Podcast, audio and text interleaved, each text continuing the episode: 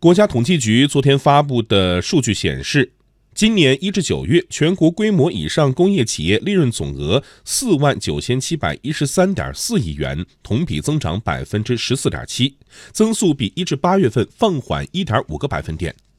具体来看，在四十一个工业大类行业中，三十四个行业利润总额同比增加，七个行业减少。其中，石油和天然气开采业增长四倍，黑色金属冶炼和压延加工业增长百分之七十一点一，有色金属冶炼和压延加工业下降百分之十六点五，汽车制造业下降百分之三点八。国家统计局工业司经济效益处处长何平说，前三季度工业利润总体保持较快增长，工业企业主营业务收入利润率为百分之六点四四，同比提高零点二九个百分点。新增利润主要来源于钢铁、建材、石油化工行业。一到九月，这些行业对规模以上工业企业利润增长的贡献率为百分之七十二点四。国家信息中心首席经济学家祝宝良分析，工业企业利润的上升来自于工业品，特特别是上游价格的上升带来的。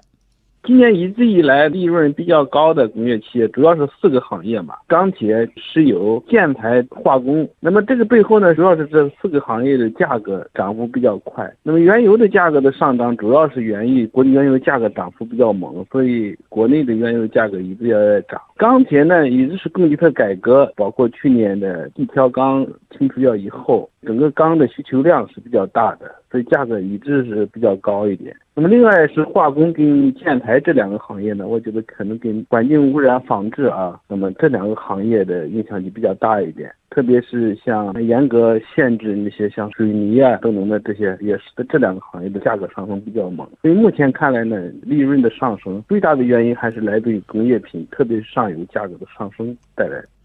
昨天发布的数据还显示，一至九月，工业企业成本降低，资产负债率下降。前三季度，规模以上工业企业每百元主营业务收入中的成本和费用合计为九十二点六元，同比下降零点三一元。